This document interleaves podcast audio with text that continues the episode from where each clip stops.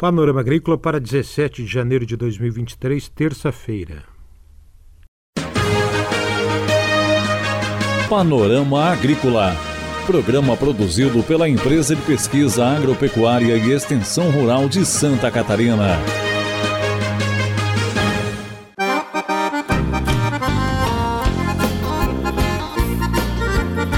Terça-feira de lua minguante no ar para você o Panorama Agrícola de 17 de janeiro. O ditado de hoje é: promessa é dívida. Nesta terça-feira você confere aqui no Panorama Agrícola o uso do bambu na agricultura. Dica do dia. Sucos são muito bem-vindos no verão. Que tal um suco de melancia? Ou misturar abacaxi com hortelã, laranja, limão e água com gás também combinam. Confira a entrevista de hoje.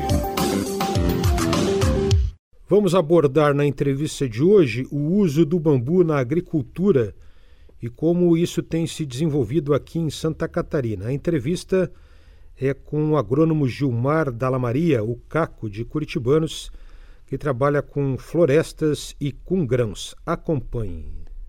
Na agricultura, o bambu tem várias utilizações. Ele é usado como quebra-vento para plantações, como suporte para cultivo de flores, hortaliças, sombreamento em viveiros. Ele é usado também pra, como tubo para irrigação, para drenagem, construção de galpões, pontes, cercas, balsas é utilizado como tanque-rede para produção de peixes, né? produção de lenha e carvão e, e mais importante, a produção de alimentos para o homem e para o gado, né? o broto para o homem e a folhagem para o gado.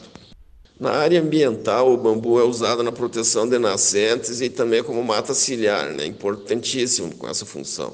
É usado também a proteção do solo contra a erosão, para contenção de encostas ele tem um, ele trama as raízes de tal forma que tem a capacidade de conter deslizamentos de terras, né? É usado como reflorestamento de áreas degradadas, recuperação de solos degradados, abrigo para fauna, né? Roedores, pássaros, ursos, insetos, enfim. E também é importantíssimo na, na, na, na, na função de sequestro, de sequestro de carbono e é um, é um produto que é utilizado sem, sem uso de agrotóxicos, né, que é uma qualidade importante também. E é usado bastante como em sistemas de tratamento de efluentes. Gilmar Dalla Maria fala sobre o trabalho com o bambu em Santa Catarina. Aqui no estado de Santa Catarina, nós começamos um trabalho com bambu em 2019, quando a, a Bambusque, que é a Associação Catarinense do Bambu, propôs para a IPAGRE a, a construção de um, de, um, de um termo de cooperação técnica, né, que foi assinado na época né, pelos, pelos dirigentes. E esse, esse projeto tinha, assim, basicamente, quatro objetivos. Um deles era estudar o comportamento de, de, de várias cultivares de bambu em diferentes regiões e climas aqui do estado. Então, nós instalamos sete unidades já lá em 2019 e há três anos estamos acompanhando, já temos resultados importantes quanto a cultivares que se dão bem em cada região do estado. Outra linha do projeto seria difundir conhecimento técnico sobre cultivo e manejo do bambu. Então, para isso, nós temos feito cursos, em torno de 15 cursos por ano, levando esse conhecimento na, na área de cultivo e manejo do bambu. E também temos capacitado líderes comunitários, técnicos e produtores rurais na, na, arte de gerar renda com a utilização do bambu. Então, ensinando as famílias rurais como é que se transforma essa cultura em, em renda, em diversificação de renda das famílias. E outro ponto, e, e o quarto, que, é, que, é, que eram objetivos do, do termo de cooperação, era elaborar e aprovar essa, lei estadual de incentivo do bambu, né, que já foi aprovado ano que vem e já está começando a, a render os primeiros frutos.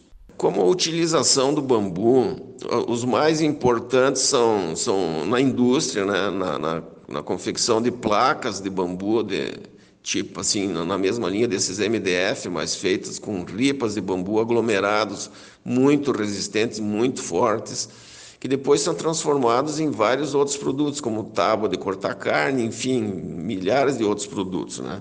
Na fabricação de móveis, que é um dos, um dos focos da, da, que nós temos dentro da IPAGRE, que é, é, ensinar os agricultores a transformar bambu em móveis e, e com isso favorecendo né, a geração de renda diferente dentro da propriedade, diversificando a renda né, e rendas importantes na área do artesanato também o bambu ele proporciona a possibilidade de várias formas de artesanato, mas uma, uma, uma gama muito variada dessas, desses produtos.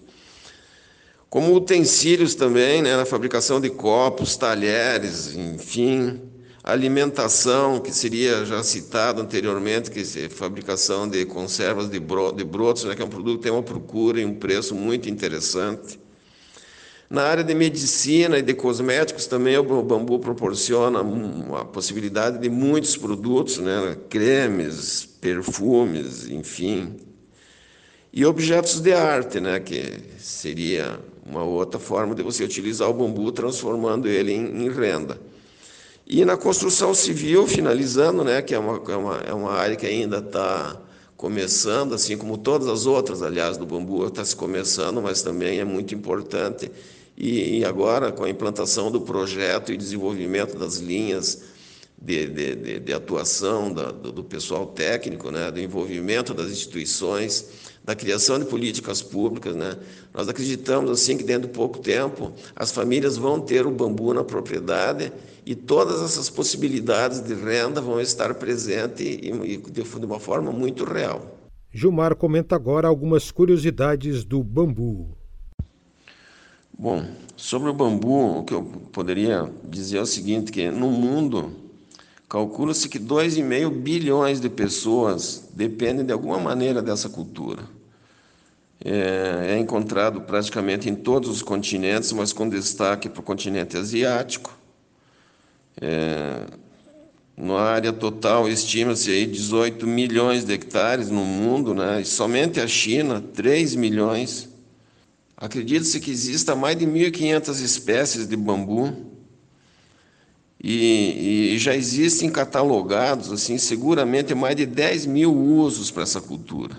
Somente a China exporta 1.400 produtos à base de bambu, gerando aí movimentos econômicos de mais de 10 bilhões somente com bambu. Isso demonstra a importância dessa cadeia produtiva.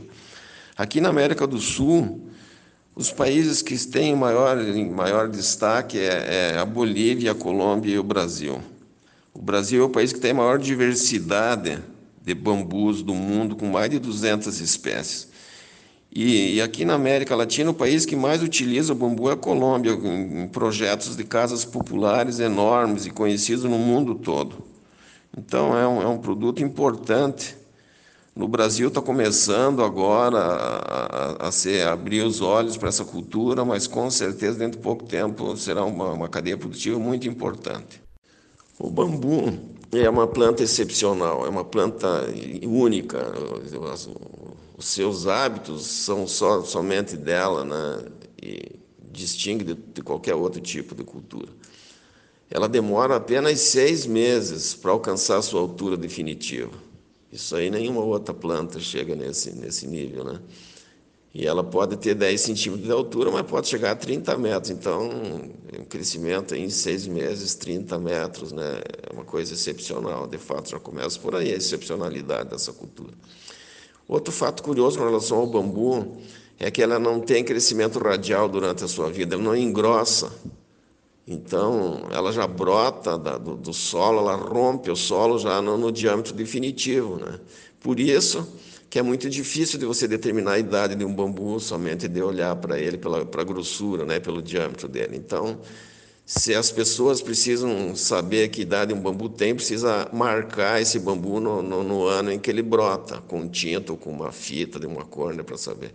Ou pela análise de fungos ou, ou outros seres que vão se grudando no, no, no, no, tronco do bambu ao longo do tempo. Né?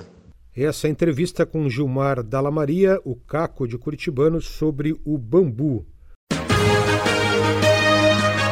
Panorama Agrícola. Programa produzido pela Empresa de Pesquisa Agropecuária e Extensão Rural de Santa Catarina.